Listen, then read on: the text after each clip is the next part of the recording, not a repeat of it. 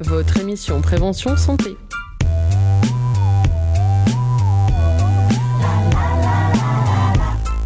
Bonjour, bienvenue pour ce retour Data Santé sur les ondes de Pulsar après de nombreuses années d'absence. Une émission d'une heure tous les 15 jours dédiée à la santé, au bien-être, au travers de l'information, la prévention et la vulgarisation scientifique. À chaque rendez-vous, nous vous proposerons d'explorer une thématique au travers d'interviews de professionnels de santé et chercheurs, de témoignages d'auditeurs ou de patients, de chroniques en lien avec l'actualité. Un retour Data Santé sur Pulsar, mais aussi sur les ondes de notre partenaire historique Radio Gatine, rendu possible grâce à l'implication des principaux acteurs de la santé en Nouvelle-Aquitaine, qui vont nous permettre tout tout au long de cette saison d'accueillir les meilleurs spécialistes et de former toute une équipe d'étudiants impliqués dans la santé aux techniques radiophoniques. Cette semaine, nous avons décidé de nous inscrire dans les SISM, les semaines d'information sur la santé mentale, une 32e édition qui a débuté hier et se déroule jusqu'au 17 octobre. Un moment privilégié pour les soignants pour ouvrir les questions de santé mentale au grand public. Et après ces un an et demi de distanciation sociale et d'isolement forcé, l'équipe a décidé d'aborder la question de la dépression et du suicide. Qu'est-ce que la dépression? Qui est touchée, comment la combattre, est-elle liée au suicide? Mais rassurez-vous, il sera aussi question d'initiatives locales avec l'ouverture toute récente de la Maison des adolescents à Poitiers et de solutions mises en place avec le développement de formations au premier secours en santé mentale. Et pour ouvrir ce sujet, Amandine, étudiante relais santé, est allée à votre rencontre. Bonjour Amandine. Bonjour. Alors où t'es-tu rendue et par quelles questions as-tu ouvert le débat? Je me suis rendue samedi dans une galerie euh, d'un centre commercial à Poitiers et j'ai commencé par une question toute simple qui a l'air toute simple. Comment définiriez-vous la dépression? La dépression, pour moi, c'est une euh, maladie mentale euh, qui plonge du coup celui qui est touché euh, dans un état, dans une tristesse. Ouais, comme un état mental vraiment où on est très bas, où on ne sait plus trop à quel moment ça va s'arrêter, quoi. On est très seul. bah, c'est on pleure, on reste dans le noir, enfin voilà. C'est une sorte de spirale dans laquelle on s'enfonce.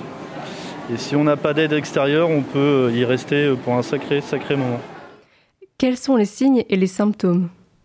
Quand on ne veut pas, pas aller à un endroit parce que on a peur de quelque chose ou voilà, qu'on ne veut plus trop sortir et, euh, et qu'on n'est bah, pas bien. Euh, quelqu'un qui se renferme sur soi, qui se qui s'inflige des, a des blessures euh, psychiques du coup, enfin mentales. Il se coupe du monde extérieur, il se renferme encore. Quand on n'arrive plus à se lever le matin, je pense, et qu'on n'a plus, plus de goût à rien du tout, on se laisse aller. Et je pense que là, ça vient, quand on commence à être comme ça, ça vient un peu. Il faut faire quelque chose, quoi. Autrement, ça. Voilà. Est-ce que vous connaissez quelqu'un qui a déjà vécu la dépression et comment avez-vous réagi, vous? Ah, Moi, je l'ai su, mais après. Et du coup, bah, on s'en rend vraiment pas compte, par contre. Ils sont vraiment isolés, et ils en parlent pas euh, et, on voit que le comportement change. On ne sait pas trop dans quelle optique et pourquoi et qu'est-ce qui se passe. Et c'est difficile de les aider parce que tant qu'ils veulent pas en parler, euh, bah, c'est compliqué. Euh, oui, j'ai une copine et ça a été très compliqué parce que c'était une grosse dépression. Et ben on, essaye, enfin c'est compliqué parce qu'on ne sait pas trop comment réagir euh, dans ces moments-là. On essaye d'être là pour la personne, d'être à l'écoute. Mais souvent, enfin, c'est pas, pas ça qui soulage, euh, qui soulage la personne, mais sinon, enfin, on se sent un peu impuissant. Euh, peut-être que j'ai croisé du monde qui devait l'avoir sans le savoir, parce que c'est compliqué de savoir que la personne est en dépression, chacun réagit différemment. Après, euh, qu'est-ce que j'aurais pu faire Peut-être de euh, lui présenter des professionnels pour qu'elle puisse euh, s'extérioriser et puis se sentir beaucoup mieux après. Merci beaucoup Amandine pour ce petit recueil de témoignages. Notre première spécialiste du jour est le docteur Diane Lévy-Chavagnat, psychiatre au centre hospitalier Henri Laborie de Poitiers. Peut-être première question, docteur, quelle est votre réaction face à ce micro-trottoir? Euh, bonjour à tous. Euh, ce micro-trottoir, écoutez, il est, euh, il est spontané, il est naturel, il est, je pense, vraiment le, reflet hein, de, de ce que les personnes peuvent comprendre ou ne pas comprendre de la dépression. Et, vraiment, je, trouve qu'il est extrêmement, extrêmement réaliste et, et qui peut amener justement à, pas mal de réponses. Alors, question toute simple que posait Amandine, c'est comment on peut définir la dépression? Alors la dépression, euh, qu'on appelle de nous en psychiatrie un état dépressif euh, caractérisé, est en effet une maladie euh, mentale qu'on classifie dans les troubles de l'humeur, qui se caractérise par un certain nombre de, signes hein, qui perdurent au-delà de plusieurs semaines, hein, de manière constante. donc une tristesse, une perte de l'élan vital, une incapacité à agir, une souffrance morale importante et surtout une, impression de, spirale, ça a été dit hein, d'ailleurs dans, les questions. C'est-à-dire que la personne va finir par se renfermer, ne, plus dormir, euh, et petit à petit, euh, des idées morbides, des idées de suicide hein, vont pouvoir émerger euh, progressivement. et après, il y a plusieurs formes. Il y a des formes agressives. Hein. Les garçons, en général, les hommes sont plutôt un peu agressifs. Ils peuvent essayer de pallier par des consommations de toxiques ou d'alcool, ce qui fait qu'on n'arrive pas bien à voir. Et ça a été dit, il y a une espèce de de filtre qui fait qu'on n'arrive pas forcément à décoder hein, que la personne est en dépression. Euh, voilà, donc ça c'est quelques pistes qu'on peut, qu'on peut définir. Euh, mais il faut que ces symptômes soient durables hein, pendant quand même plusieurs semaines. Ça, il ne faut pas confondre euh, une petite déprime, on va dire, avec, avec un état dépressif caractérisé. Tout à fait, tout à fait. Euh, ça touche plus de 2 millions de Français chaque année. Est-ce qu'on peut dire qu'en fait c'est une maladie courante? Oui, c'est une maladie extrêmement fréquente hein, puisqu'on considère, euh, l'Organisation mondiale de la santé considère qu'à terme, ça deviendra une des maladies euh, mondiales les plus importantes. Il existe en fait plusieurs formes de dépression. Est-ce que vous pouvez nous les décrire? Alors, plusieurs formes, c'est-à-dire qu'il y a plusieurs niveaux, hein, puisque mm. la dépression majeure caractérisée peut être une dépression réactionnelle, à des événements euh, X, Y ou Z, euh, des, changements de vie, des deuils, des, ruptures, etc. Auquel cas, c'est un mouvement qui va pouvoir euh, remonter sans forcément trop de, on va dire, trop de suivi, trop de traitement. Et après, il y a les dépressions plus profondes hein, qui peuvent aboutir à des hospitalisations. Les gens ne bougent plus, ne mangent plus, peuvent même avoir des éléments mélancoliques, hein, c'est-à-dire qu'ils sont convaincus qu'ils sont incurables euh, totalement, et auquel cas ils sont vraiment dans le refus de l'aide. Hein. Et c'est vrai qu'il faut vraiment tendre la main vers la personne, il ne faut pas attendre que la personne demande quelque chose. Ça, c'est quelque chose vraiment de caractéristique aujourd'hui dans les soins psychiques, c'est qu'il faut tendre la main, il faut aller vers la personne. Après, selon l'âge, hein, que vous soyez euh, euh, enfant ou adolescent, je pense que ma collègue en parlera tout à l'heure, ou euh, en âge moyen ou en âge âgé, ou si vous êtes un homme ou une femme, vous n'avez pas tout à fait la même manière non plus d'avoir une dépression. Justement, quels sont les profils des malades? On dit qu'il y a davantage de femmes qui sont touchées, peut-être davantage les jeunes ou les personnes mhm. âgées? Alors, je dirais que ça touche tous les âges. Hein. il n'y a pas davantage. mais par contre, c'est sûr que les femmes consultent plus les médecins et les, en général et les psychologues et tout ce qu'on veut. Donc elles, ont, elles consultent plus, elles vont plus faire de tentatives de suicide, donc elles vont aussi être plus euh, vues par les services de santé, alors que les hommes euh, ont moins de demandes, ils vont réagir parfois par l'agressivité, par euh, l'hyperactivité, par les consommations toxiques, et vont être malheureusement ceux qui vont se suicider hein, le plus. Et ça, je pense que mon collègue va en parler tout à l'heure. Vous parliez de causes extérieures qui peuvent euh, provoquer euh, des états dépressifs. Justement, est-ce qu'on arrive à identifier les causes? C'est un phénomène assez complexe. Euh, oui, c'est un phénomène très complexe parce que ça va dépendre de votre vie. Hein. vous êtes toujours l'enfant que vous avez été, hein. donc selon la vie que vous avez eue, les ruptures que vous avez pu avoir dans votre enfance, les séparations, un sentiment de sécurité ou d'insécurité, euh, ça peut quand même euh, faire en sorte que votre cerveau euh, puisse être plus vulnérable, comme on dit, et donc éventuellement, par rapport à certains événements de rupture de vie, pouvoir favoriser la dépression. Est-ce qu'il y a des facteurs génétiques, biologiques, physiologiques? Alors aujourd'hui, c'est très compliqué, hein, puisqu'on a énormément de recherches dans le domaine des neurosciences. Là, en ce moment, on est en plein dans la semaine du cerveau, d'ailleurs. Mais euh, on a beaucoup de pistes, hein, mais pas encore de conclusions euh, essentiellement euh, généralisables. Hein. donc, mais c'est sûr que le cerveau est touché, qu'il y a des formes familiales, en particulier dans les formes de dépression bipolaire, hein, où là, en effet, il peut y avoir un contexte, on va dire, familial un petit peu héréditaire qu'il faut prendre en compte. Est-ce que c'est facile de poser le diagnostic? Quels sont les symptômes? Comment on détecte les premiers signes? Alors les premiers signes ne sont pas toujours les mêmes, hein, mais en tout cas, ça a été dit d'ailleurs euh, dans le reportage, il y a une rupture par rapport à l'habitude. C'est-à-dire que la personne change. La personne n'est plus la même. Elle va se renfermer, elle va ne plus avoir le même caractère, elle va se retirer de ce qui lui fait plaisir. Et petit à petit, elle va également euh, ne plus avoir envie de rien, elle va plus pouvoir travailler. Et un jour, voilà, un, matin, elle se réveille, elle peut plus travailler. Hein. donc, il y a une rupture par rapport au quotidien. Il y a de la tristesse, il y a des troubles du sommeil, beaucoup de rumination également, hein, mais toujours négative.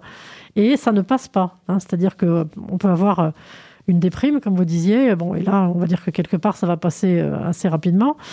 Avec, euh, tandis que là, non. Et, il faut vraiment pouvoir euh, aller vers un médecin. Le médecin généraliste, c'est vraiment celui qui est le premier qui peut être euh, consulté, puisqu'il est censé vous, vous connaître. Hein.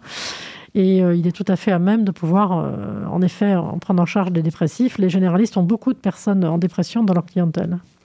L'Organisation mondiale de la santé, l'OMS, avait annoncé qu'en 2020, la dépression deviendrait la deuxième cause d'invalidité à travers le monde après les troubles cardiovasculaires. Alors justement, quelles sont les conséquences de la dépression? Est-ce que vous avez un peu des, exemples, euh, que ce soit physique ou de, social euh, alors, alors, déjà sur le plan, euh, sur le plan physique, hein, il y a quand même une plus grande fragilité à un certain nombre de maladies, en particulier cardiovasculaires, hein, ça c'est sûr. Tendance parfois aussi à, à, être atteint de troubles anxieux, d'obésité. Et ensuite, euh, sur le plan euh, vraiment fonctionnel, les personnes ne peuvent plus continuer à vivre comme elles le faisaient. Hein. Ce qui les intéresse ne les intéresse plus. Il y a des ruptures familiales, il y a des, des, euh, gens qui ne travaillent plus, des arrêts de travail, des étudiants qui n'arrivent plus non plus à avancer, et un sentiment après d'échec hein, et, de, et de spirale très négative si rien n'est fait pour, pour soigner, parce que la dépression se soigne très bien.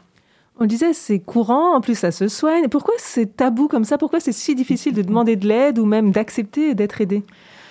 Alors on arrive en France, et d'ailleurs ce, débat aujourd'hui va pouvoir, euh, j'espère, arriver à briser un peu tout ça. Euh, il y a énormément de tabous hein, sur tout ce qui peut être de l'ordre du psychisme. Il y a un sentiment de honte, il y a un sentiment de dévalorisation de la personne en dépression qui va l'amener à ne pas parler, hein, à essayer de, prendre sur elle, de réagir. Il y a le fameux bouge-toi, bouge-toi, bouge-toi, hein, qu'on peut dire quand on a à côté de soi une personne en dépression. C'est comme si on disait à quelqu'un qui avait une jambe cassée de marcher en courant. Quoi, hein. Donc, euh, il y a vraiment des mentalités qui sont en train d'évoluer. Hein, et, d'ailleurs, les semaines comme, euh, comme celles qu'on fait en ce moment tous les ans sont importantes. Il y a ça, il y a le côté euh, un petit peu honteux de la, de la pathologie psychique. Justement, quel est le rôle de l'entourage? Comment il peut agir? Alors l'entourage c'est compliqué hein, parce que des fois ils font rien parce qu'ils ont peur, ils ont l'impression que la personne est souvent très susceptible. D'ailleurs, quoi qu'on lui dise, ça se passe très mal. Donc ils vont tendance à laisser un peu la personne de côté en espérant que quelque chose se passe. Et puis au bout d'un moment, ils vont essayer de réagir, mais c'est très délicat et, je dirais que c'est vraiment euh, il faut il faut il faut faire comme on le sent quoi. Mais c'est souvent très difficile seul. Hein. Il faut vraiment pouvoir avoir quand même euh, l'aide d'autres professionnels. C'est ça, la volonté seule, ça, ne suffit pas pour s'en sortir. Quels sont les, comment on guérit? Quels sont les traitements? Est-ce que c'est forcément médicamenteux? Alors, quand vous avez une forme légère de dépression, vous pouvez, par une psychothérapie, par un soutien même euh, familial ou amical, arriver à dépasser les choses. Hein. Par contre, quand vraiment vous êtes installé dans une dépression caractérisée, il faut une prise en charge globale, hein, c'est-à-dire euh, psychothérapie, euh, médicaments, voire prise en charge avec une psychologue, mais c'est rare quand même qu'un état dépressif caractérisé puisse être traité sans aucune euh, thérapeutique euh, ou médicamenteuse ou, autre. Hein. C'est quasiment impossible. Est-ce que la recherche avance dans ce domaine de la dépression?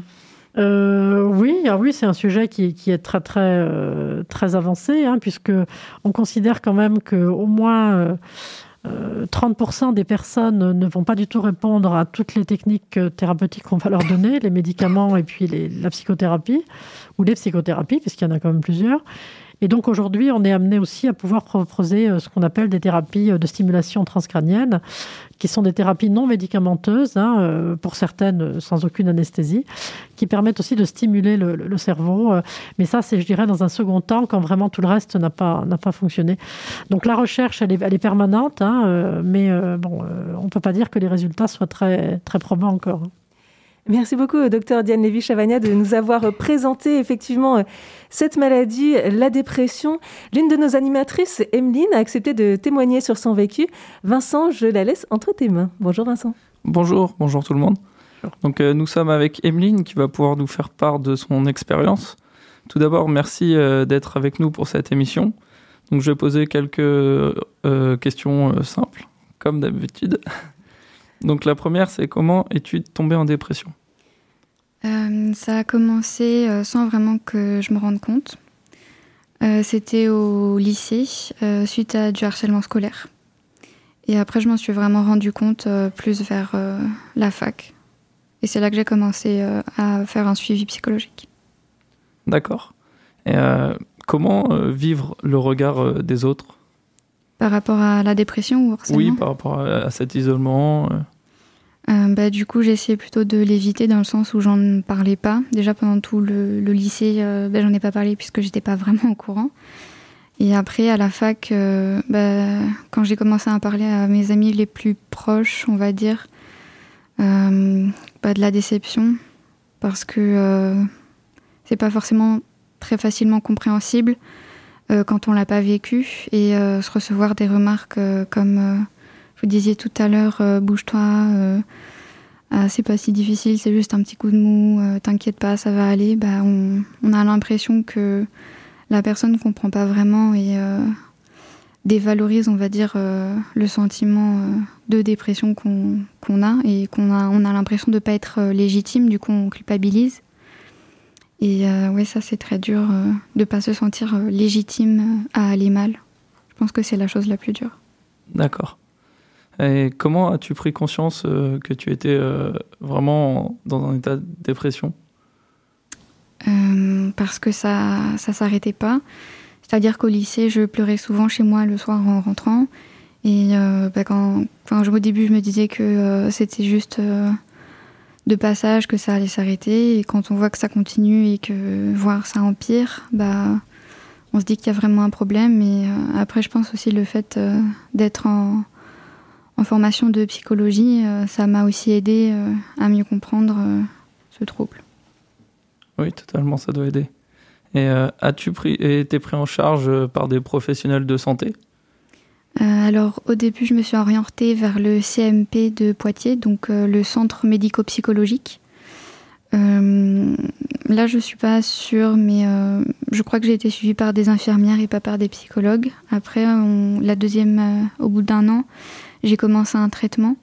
Euh, donc là, j'ai été suivie par un psychiatre euh, dans ce même CMP. Et euh, après, ça me convenait plus parce que il y a des choses là-bas qui m'ont pas plu.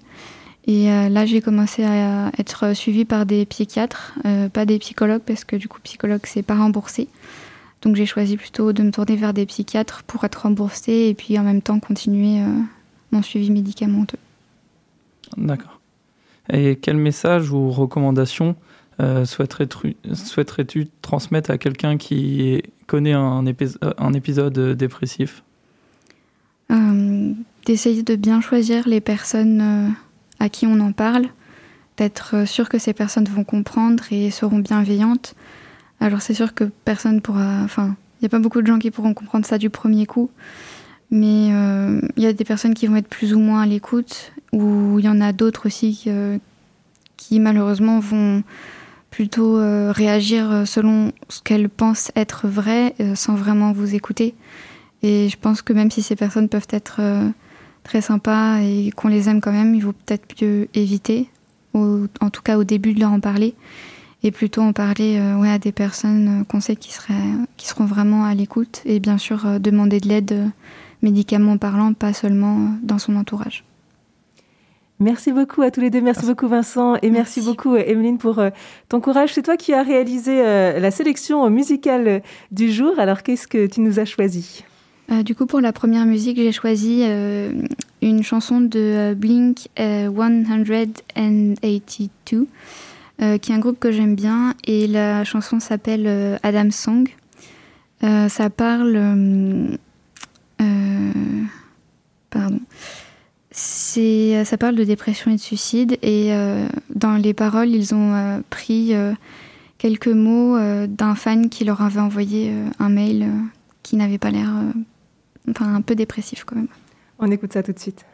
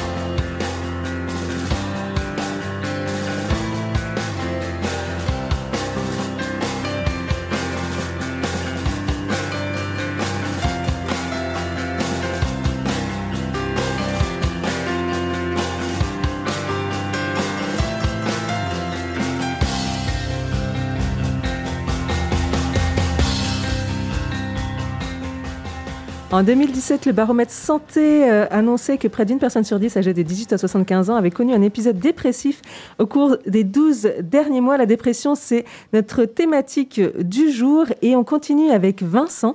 Vincent, est-ce que le Covid a aggravé les cas de dépression? Alors euh, oui, depuis bientôt deux ans, euh, le Covid-19 a bouleversé le quotidien de milliards de personnes. Entre le confinement, couvre-feu, peur de l'autre, mesures barrières, information en continu sur un virus inconnu, la santé mentale des Français a été mise à rude épreuve. Le stress et la peur ont favorisé l'apparition de symptômes anxieux et dépressifs. Alors de quoi parlons-nous? La dépression, selon l'IMSERM, est associée à un dysfonctionnement social et à une souffrance personnelle majeure qui peut avoir des conséquences parfois lourdes en termes de fonctionnement social, de santé et même de décès. Le risque de passage euh, de suicide étant particulièrement élevé. Il est donc indispensable de diagnostiquer, de prendre en charge efficacement euh, ces épisodes. L'enquête Coviprev menée par Santé publique France depuis mars 2020 montre que la crise sanitaire a un impact considérable sur la population, notamment sur le sommeil, la satisfaction de vie et l'augmentation des pensées suicidaires. On note ainsi un accroissement de plus de 61% pour les gestes suicidaires, 140% pour les idées suicidaires et 93% pour les troubles de l'humeur. Afin de détecter et prendre en charge précocement ces troubles, une campagne inédite dédiée à la santé mentale a été créée. Un numéro vert a de même été mis en place. L'enjeu de demain est de prendre en charge et casser le tabou sur la santé mentale. On remarque, d'après le sondage réalisé par l'UNAFAM, que les populations les plus touchées par la dépression sont les femmes, les 25-34 ans et les personnes vivant seules. Parmi elles, on retrouve une majorité d'habitants de l'île de France. Seul un tiers des personnes atteintes de dépression ont recours aux médecins généralistes et aux psychiatres. Il faut ainsi progresser sur la démarche d'aller voir un spécialiste afin de prendre en charge correctement les patients atteints de dépression. On comprend bien qu'il s'agit d'un enjeu majeur sur lequel la communication et l'information doivent évoluer. Merci beaucoup Vincent. Dans les cas les plus graves, on l'a compris, la dépression peut conduire au suicide. C'est même la première cause de suicide. Emeline, je te laisse nous présenter ton invité du jour. Bonjour, enfin rebonjour. Euh, donc on a invité euh, le docteur euh, Patrick Blossier. Monsieur le Blossier, donc vous êtes coordinateur territorial de la Vienne en prévention du suicide. Est-ce que vous pouvez nous définir votre rôle exactement? Oui, bien sûr. Alors en fait, je ne suis pas médecin, je suis cadre de santé à l'hôpital Henri Laboré et je suis en charge de trois, de trois services. Donc la prévention du suicide en tant que coordinateur pour toutes les actions de prévention du suicide dans la Vienne. Également un autre service dont je vais peut-être vous parler qui s'appelle Vigilance, qui est un nouveau service, donc le numéro vert dont, dont vous parliez, qui est donc un, service pour rappeler les personnes qui ont fait des tentatives de suicide et essayer de les suivre sur le long cours. Et enfin, un troisième service qui s'appelle ACUM, donc c'est la cellule d'urgence médico-psychologique qui intervient lorsqu'il y a des événements graves euh, dans la Vienne, par exemple des accidents de voiture, des prises d'otages ou des, ou des, si vous voulez, des événements où plusieurs personnes sont incriminées et côtoient la mort. D'accord, très bien.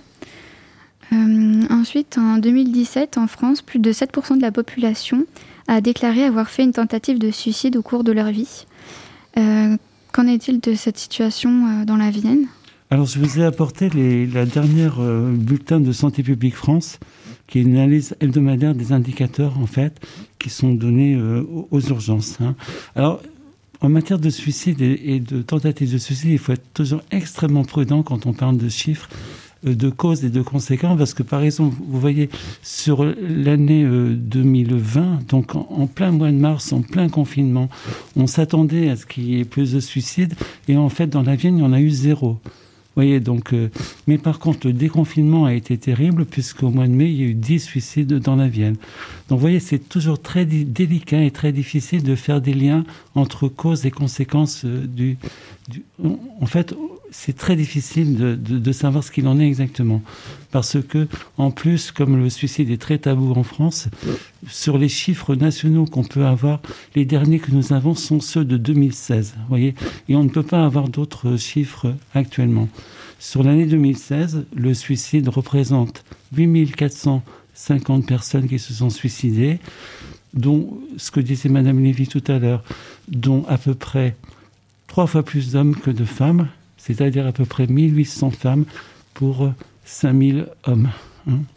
Et donc, euh, sur la Vienne, en 2016, donc, puisque ce sont les derniers chiffres que nous avons, ça représente sur une année 64 personnes qui se suicident.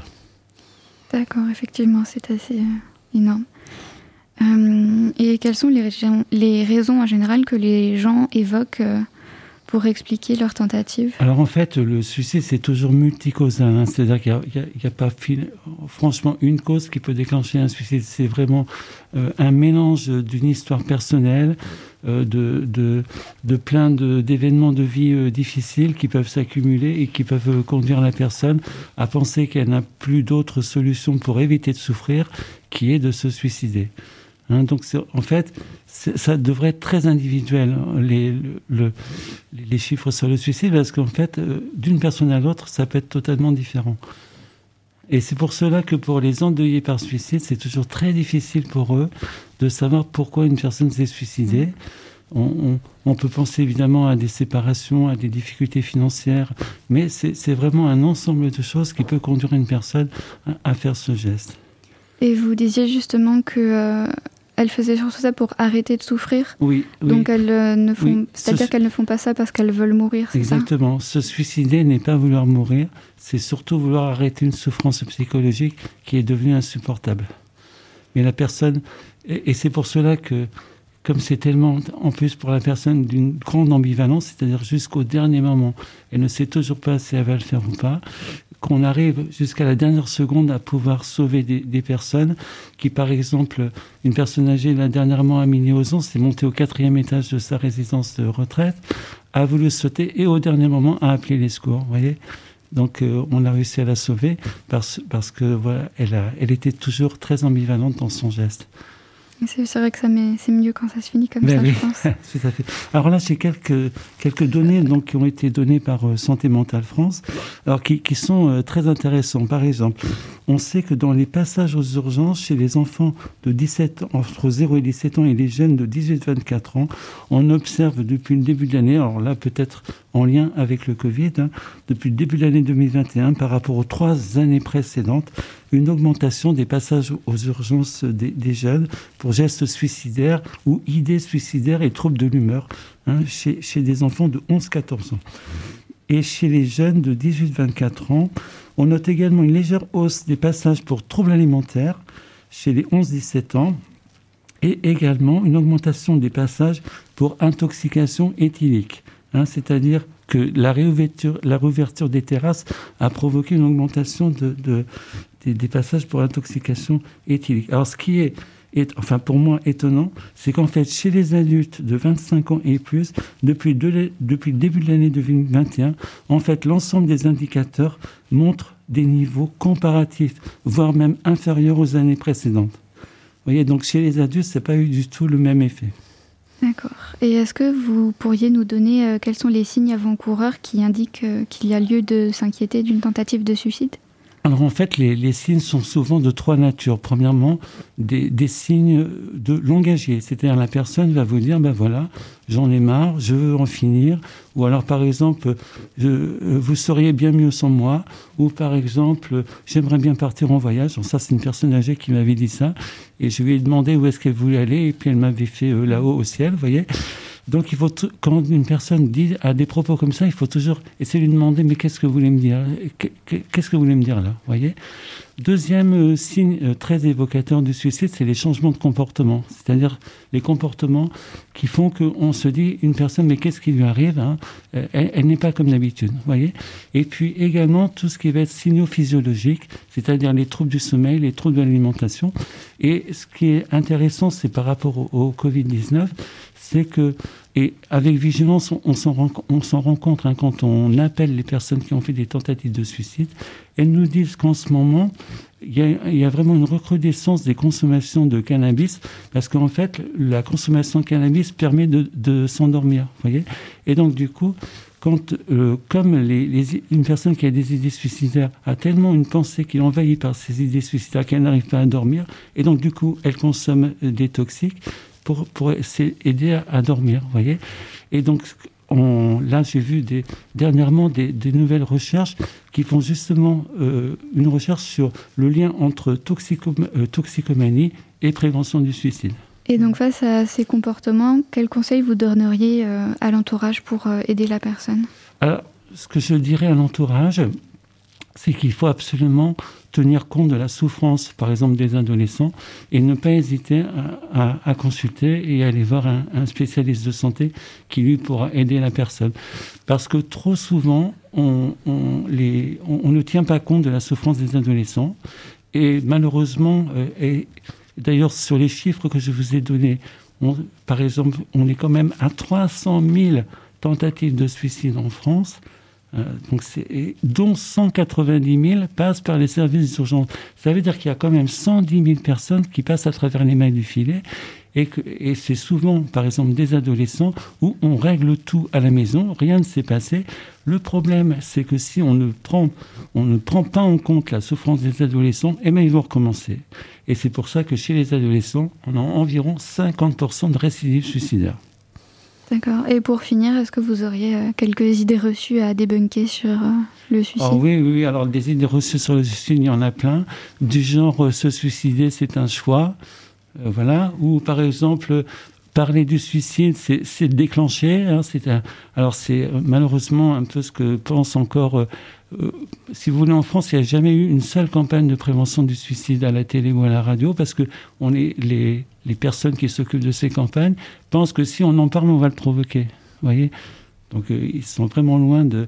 Alors par contre, qui il y a quand même des choses qui évoluent en France, c'est que maintenant, depuis euh, donc la semaine dernière, un numéro national de prévention du suicide a été développé. C'est le 3114. Alors ça, vraiment, c'est une information qu'il ferait vraiment dire à tout le monde. Et donc, euh, ça marche 24 heures sur 24 et 7, jours sur 7. Il y aura toujours un professionnel qui vous répondra et qui même est en pouvoir de déclencher le SAMU. On retient ce numéro 3114. Vous vouliez ajouter quelque chose Je voulais rajouter quelque chose dans les idées reçues. C'est ah, ceux qui en parlent ne le font jamais. Ça, c'est faux, faux, faux et faux. Il faut, les entendre, au contraire. Donc 3114, le numéro euh, national, effectivement, pour euh, prévenir les suicides. Emeline, je te laisse nous annoncer euh, la seconde sélection musicale du jour. Donc la deuxième, c'est une musique de Fauve qui s'appelle Blizzard.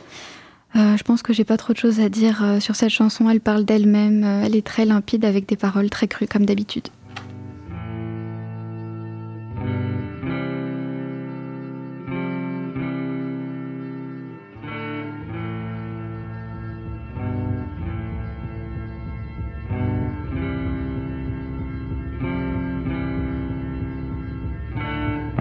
Demande si tu es une bête féroce ou bien un saint. Mais tu es l'un et l'autre, et tellement de choses encore. Tu es infiniment nombreux. Celui qui méprise, celui qui blesse, celui qui aime, celui qui cherche, et tous les autres ensemble. Trompe-toi, sois imprudent, tout n'est pas fragile. N'attends rien que de toi parce que tu es sacré, parce que tu es en vie, parce que le plus important n'est pas ce que tu es, mais ce que tu as choisi d'être.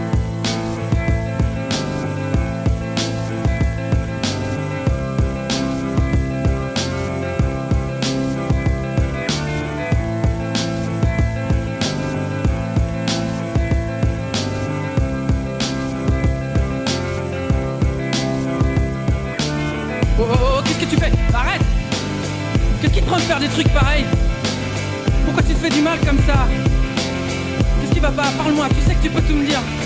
Mais non, mais c'est des conneries tout ça, tu le sais. Regarde-moi dans les yeux, regarde-moi. On s'en branle, c'est pas important. Moi je te trouve magnifique. Depuis la première fois que je t'ai vu d'ailleurs, je m'en suis toujours parmi. Et puis comment je ferais sans toi, moi? Et puis comment l'univers il ferait sans toi? Ça pourra jamais fonctionner, c'est impossible. Alors faut pas pleurer, faut pas pleurer, parce que ça va aller, je te le promets, ça va aller. Parce qu'on est ceux qui guérissent, de ceux qui résistent, de ceux qui croient au miracle. Pas de ceux qui disent que lorsque l'étape bouge, c'est que quelqu'un les pousse du pied. Et un jour tout ça on n'y pensera même plus. On aura tout oublié, comme si ça n'avait pas existé. En attendant, passe tes bras autour de mon cou si tu veux. Pendant que je te répète ces phrases qui nous donnaient de l'élan. Tu te souviens? Tu te souviens? Tu nous entends, le blizzard? Tu nous entends? Si tu nous entends, va te faire enculer Tu pensais que t'allais nous avoir, hein? Tu croyais qu'on avait rien vu? Surprise, connard Tu nous entends, la honte Tu nous entends si tu nous entends, fais gaffe quand tu rentres chez toi tout seul le soir. On pourrait avoir envie de te refaire la mâchoire avec des objets en métal ou de te laver la tête avec du plomb. Qu'est-ce que t'en dis? Tu nous entends la tristesse Tu nous entends? Si tu nous entends, c'est que toi aussi, tu vas bientôt faire ton sac. Prendre la première à gauche, deuxième à droite, puis encore à gauche et aller niquer ta race. Félicitations, bravo Tu nous entends la mort, tu nous entends? Tu nous entends, sache que tu nous fais pas peur, tu peux tirer tout ce que tu veux, on avance quand même, tu pourras pas nous arrêter, et on laissera personne derrière, on laissera personne se faire aligner, tout ça c'est fini.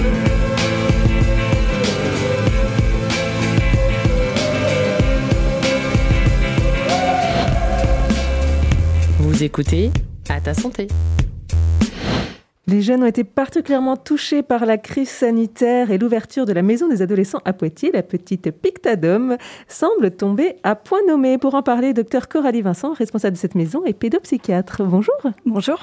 Merci d'être avec nous. Alors, euh, ça fait longtemps que vous travaillez sur ce projet, mais là, euh, là effectivement, vous venez d'ouvrir et, et ça tombe bien. Il y en avait besoin. Oui, tout à fait. Je suis ravie de pouvoir vous en parler puisque ça fait plusieurs années que ce projet, on va dire, est en est en construction. On a été un petit peu retardé par l'épidémie. Euh, néanmoins, ça y est, euh, la maison des ados ouvre ses portes, a ouvert ses portes euh, et fait ses premiers pas cette semaine, la semaine dernière même. Donc voilà, on est localisé en centre-ville de Poitiers, en face de, de la cathédrale. De l'église Notre-Dame. De l'église Notre-Dame, pardon. Et, euh, et, on est ravis voilà, d'être ouvert au public. Alors cette maison des adolescents, ça existe dans toute la France. En fait, Poitiers est un petit peu en retard. Oui, on est un des derniers départements euh, à ouvrir euh, une maison des adolescents. Euh, il faut savoir que mm, chaque maison des adolescents est différente, c'est-à-dire qu'elle vient se prendre place dans le contexte dans lequel elle a été créée. Nous, c'est vrai qu'on est un département où on a quand même au niveau pédopsychiatrique un certain nombre de services de soins. Donc on voulait vraiment axer la maison des adolescents en termes de prévention et pas seulement en termes de soins santé mentale. Alors pourquoi c'est euh, bah, le centre hospitalier Laborie avec ses différents partenaires qui, qui portent cette maison des adolescents? Alors tout simplement parce qu'effectivement nous étions un des derniers départements à ne pas en avoir et donc l'agence régionale de santé, l'ARS, a missionné le centre hospitalier Henri Laborie pour porter ce projet. Qu'est-ce qu'on va y trouver dans cette maison? Alors c'est un lieu d'accueil hein, généraliste pour les adolescents et leurs familles où ils pourront trouver toute une série de réponses sur différentes thématiques allant du soin euh, jusqu'aux questions plus juridiques, sociales, éducatives. On veut vraiment faire une place aussi aux parents et aux familles s'ils le souhaitent pour avoir un lieu ressource aussi autour des questions qui ont attrait à l'adolescence. Il va y avoir aussi euh, d'itinérance, un pictabus. Tout à fait. Alors ça, ça va être dans un second temps, mais effectivement, euh, grâce à la compagnie Transdev, nous allons bénéficier d'un bus qui va être aménagé euh, et qui pourra se déplacer dans l'ensemble du département afin finalement de desservir tout aussi bien euh, Poitiers et aussi les zones plus rurales pour que l'accès aux services soit le même. Vous, en tant que pédopsychiatre, est-ce que vous avez senti, enfin on entendait les chiffres, hein, que les, les jeunes ont particulièrement souffert de cette crise Vous l'avez ressenti dans vos services? Alors on a fait le, même constat que ce qui était décrit, c'est-à-dire que pendant le premier confinement, euh, étonnamment, on a eu euh, peu de demandes, peu de passages aux urgences, mais effectivement, euh, au déconfinement, on a vu un accroissement important du nombre de demandes, du nombre de passages à l'acte suicidaire. Et effectivement, là, je pense qu'il y a vraiment un impact développemental dans le sens où les chiffres montrent bien que ça régresse du côté des adultes depuis les réouvertures des bars, des restaurants, depuis voilà un peu le, le vaccin qui a, fait, qui a donné une bouffée d'air. Chez les ados, on n'a pas, ce, on n'a pas cette régression et, et on a l'impression qu'il y a quelque chose qui s'instaure et qui, et qui dure par rapport au mal-être adolescent. Comment vous l'expliquez? Enfin, Est-ce que vous arrivez déjà à comprendre euh, les causes? Alors on, a, on est en plein dedans, donc je pense qu'on n'a pas encore suffisamment de recul, mais on a quand même quelques facteurs explicatifs. C'est vrai que l'adolescent n'évolue jamais seul, il évolue dans son, dans son environnement familial, social, scolaire. Je pense que ça a fait beaucoup de dégâts au niveau de la socialisation, hein, ce, ces confinements euh, itératifs, ces couvre-feux. Donc ça a été très compliqué pour les ados déjà en difficulté euh, par rapport aux interactions sociales. Euh, voilà, tous ces, ces, arrêts de la scolarisation, ces ruptures de, de liens. Euh, donc chez ces ados déjà peut-être fragiles, euh, voilà, ça a aggravé des choses sous-jacentes qui n'apparaissaient pas euh, antérieurement. Et pour ces questions de dépression, de tentative de suicide, est-ce qu'il y a une prise en charge particulière pour les adolescents? Alors oui, déjà, les, symptômes dépressifs ne sont pas forcément les mêmes à l'adolescence qu'à l'âge adulte, ce qui fait que parfois l'entourage familial, l'entourage amical euh, ne perçoit pas non plus les, états dépressifs euh, des adolescents, des jeunes adultes. Donc c'est là déjà où il y a une première, euh, une première complexité. Et puis la deuxième complexité, c'est effectivement... le fait que l'accès aux soins peut être difficile, peut être rendu difficile pour certaines familles, et même si l'adolescent va mal, euh, s'il n'est pas accompagné, soutenu euh, par des adultes euh, référents, c'est encore plus difficile d'avoir accès aux soins. Justement, vous disiez les symptômes ne sont pas forcément les mêmes. à l'adolescence, tout change. Alors, on ne peut pas dire bon bah c'est parce que son comportement change, c'est normal. Oui, c'est ça qui est délicat pour les parents, c'est effectivement comment faire la entre une dépressivité, entre un mal-être adolescent, on va dire, somme toute assez classique, qui ne mérite pas une attention plus spécifique et finalement qu'est-ce qui relève véritablement d'une dépression caractérisée et où là euh, des soins plus intensifs sont, nécessaires? C'est difficile pour les parents et c'est pour ça aussi qu'on a, enfin, que la maison des ados est, là et c'est pour ces parents peut-être un peu désorientés aussi un lieu de réponse. Donc la maison des ados, comment euh, vous l'avez aménagée, pensée pour euh, justement qu'ils s'y sentent bien ces ados? Alors ça va être, euh, c'est un espace sur trois étages, hein, donc avec au premier étage un, lieu plutôt d'accueil pour venir chercher des informations, des documents, un premier contact. au deuxième niveau, nous avons des bureaux d'entretien un peu plus intimistes pour être, voilà, s'il y a nécessité d'endroits plus confortables pour pour discuter. Au troisième étage, nous avons une un espace dédié plutôt aux professionnels puisque L'idée aussi de la maison des ados, c'est un partage des regards autour de l'adolescence. Donc c'est un lieu à la fois pour les adolescents, pour leur famille, mais aussi pour tous les professionnels qui gravitent autour de l'adolescence. Et on espère, à travers ce partage de regards autour des situations des adolescents, pouvoir inventer euh, des, des solutions plus créatives, des dispositifs euh, innovants autour des ados. Voilà pour s'extraire d'un regard, euh, on va dire, monocentrique, soit le sanitaire, soit le social, soit l'éducatif, mais finalement partager tous ces regards. Je crois qu'Emine voulait poser une question. C'était plutôt pour dire que vraiment ça a l'air génial. Et si jamais vous allez mal, vraiment, n'hésitez pas à aller là-bas parce que euh, c'est vraiment une chance euh, d'avoir ce genre de dispositif. C'est une super belle initiative, donc merci. Dispositif que tu aurais aimé sans doute trouver effectivement à l'époque. Justement, un des intérêts euh, peut-être qui mérite d'être signalé, c'est que la maison des adolescents est un dispositif où les ados peuvent s'y rendre sans euh, prévenir leurs parents. Euh, voilà la différence. Ouais, tout à fait. Donc ils sont les bienvenus tout seuls, voilà, juste pour répondre à une question, à un besoin.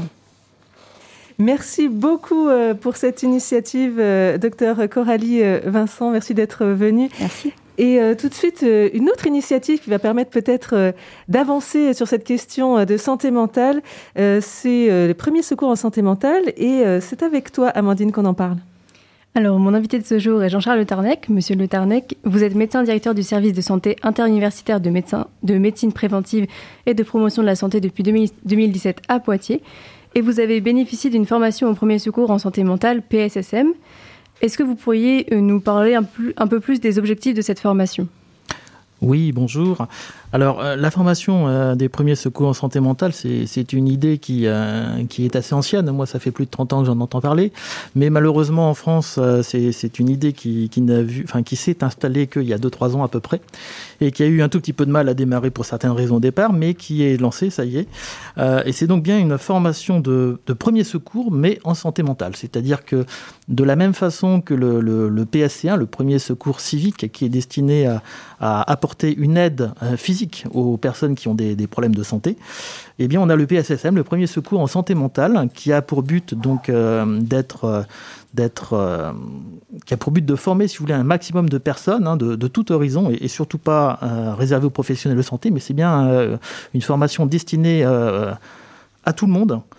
Euh, et qui a pour but en deux jours de brosser euh, très rapidement euh, quelques idées sur tout ce qui est la santé mentale et de donner quelques réflexes sur les grandes thématiques de la santé mentale afin d'apporter aux, personnes qui vont recevoir la formation un, un, petit plus qui leur permettra d'aller vers les personnes en état de souffrance en santé mentale et de leur proposer des solutions, de les accompagner vers des professionnels de santé, etc. etc.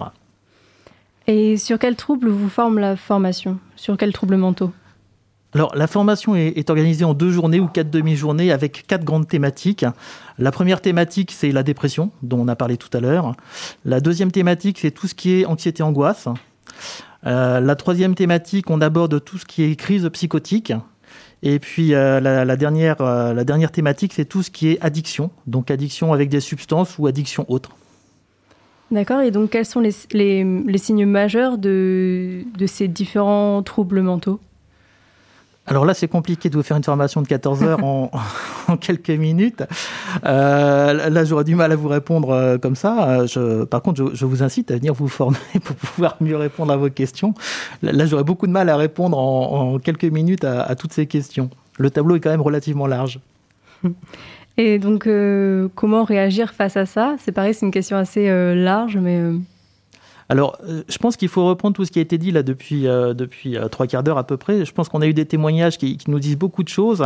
On a eu des situations qui nous ont été rapportées. Et vraiment, le but de cette formation, c'est un, de casser les tabous, deux, de casser les idées reçues, Trois, c'est d'aller vers l'autre, de ne pas attendre qu'une situation se dégrade. On, voit tous des gens qui vont mal et, souvent on ne sait pas quoi faire, donc on a tendance à se retrancher, à se cacher. Et là, le but, c'est justement de se dire, bah non, non, non.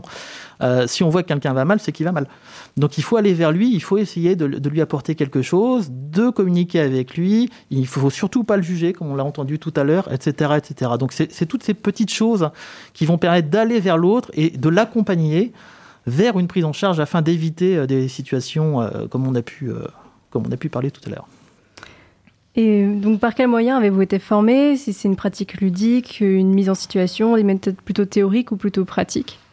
Alors euh, là, nous, nous, allons, euh, nous allons réaliser cette, cette, cette, enfin, ce grand projet, entre guillemets, euh, puisque la région a, contacté, la région Nouvelle-Aquitaine a contacté les différents euh, directeurs de services santé universitaires pour essayer de, trouver des projets communs pour essayer d'aller vers les étudiants.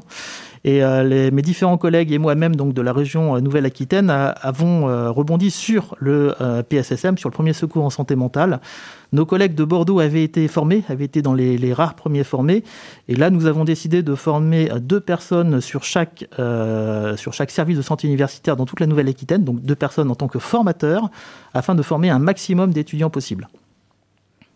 D'accord. Et donc, euh, donc oui, donc euh, y a-t-il bientôt des créneaux alors sur euh, sur la ville de Poitiers pour les étudiants, enfin pour les pour les, les différentes formations? Alors oui, ça va venir. J'ai pas encore les dates puisque nous-mêmes nous n'avons pas tout à fait fini, d'être formés. Hein. Notre euh, notre formation prendra fin si tout va bien fin novembre, et donc on va commencer à proposer des créneaux dès le mois de décembre si possible. Euh, selon des modalités horaires euh, sur lesquelles on est en train de réfléchir pour essayer de s'adapter au maximum aux étudiants, hein, puisque deux jours consécutifs de formation, c'est assez compliqué pour les étudiants. Donc on va faire plusieurs formats euh, différents. On va faire du deux jours consécutifs. On va proposer des choses pendant les pauses pédagogiques pour les étudiants qui restent sur le campus. On va essayer de découper la formation pour essayer de s'intégrer au mieux possible au temps étudiant, qui est un problème majeur pour que les étudiants puissent se former. Et donc ce sera ouvert euh, à tous les étudiants en général ou est-ce que vous allez euh, d'abord favoriser cer certains étudiants de certaines filières plus spécifiques comme en santé, en psychologie? Non, non, surtout pas, surtout pas, puisque c'est pas une formation destinée à des professionnels, hein, c'est bien une formation civique. Donc, euh, on va prendre tous les étudiants qui se présentent, en sachant que le, projet euh, qui, pour l'instant, euh, est financé par la région, par l'ARS et par le rectorat, est un projet qui s'inscrit sur 18 mois euh, et qui est commencé depuis le 1er septembre, donc il ne faut pas qu'on perde de temps maintenant. Euh, et le but, c'est de former un maximum d'étudiants euh, et cette formation se, sera gratuite pour les étudiants sur ce temps-là, entre guillemets, enfin gratuite, offerte par le rectorat, la région et l'ARS. Et ensuite, ça sera une formation payante par la suite, puisqu'il y a quand même un peu de matériel technique, mais le but, c'est vraiment d'aller vers un maximum d'étudiants. J'avais une dernière petite question. Docteur Le Tarnec, vous personnellement, est-ce que ça vous a rendu euh, plus fort cette formation pour affronter euh, ces problématiques dans votre entourage? Parce qu'on le disait tout à l'heure, c'est toujours compliqué pour l'entourage de réagir. Alors, euh, moi, j'ai fait cette formation, mais évidemment, je suis médecin, donc j'ai quand même. Euh, oui, vous aviez certain, déjà les bagages. Mais... Un certain vécu et une certaine habitude des choses. Après, j'aurais tendance à dire toutes les formations sont bonnes, hein, même si ça reprend des idées euh, sur lesquelles on a déjà travaillé. C'est toujours bon de se remettre dedans. Et surtout, euh, ça permet de, de se projeter, euh, moi plus tard, en tant que formateur, euh, et le regard qu'on qu pourra avoir, puisque la société change quand même en permanence. Et il faut essayer de suivre les choses aussi. Merci beaucoup à tout le monde autour de la table. Docteur Diane Lévy, Chavagna, euh, docteur Coralie Vincent, docteur Jean-Charles Tarnec et puis euh, Patrick Blossier. Merci à nos animateurs et animatrices euh, débutants qui ont parfaitement relevé le défi. Euh, Amandine, Emeline et Vincent, merci beaucoup euh, à Yann pour la technique et puis merci à, tous nos partenaires qui nous permettent de réaliser cette émission. La rediffusion sur Radio Gatine est prévue le vendredi 15 à 11h05 et puis bien sûr le podcast euh, sera en ligne dès demain sur radio-pulsar.org. Prochain rendez-vous Data Santé le 19 octobre et on parlera vaccination. Merci beaucoup, bonne soirée à tous et toutes.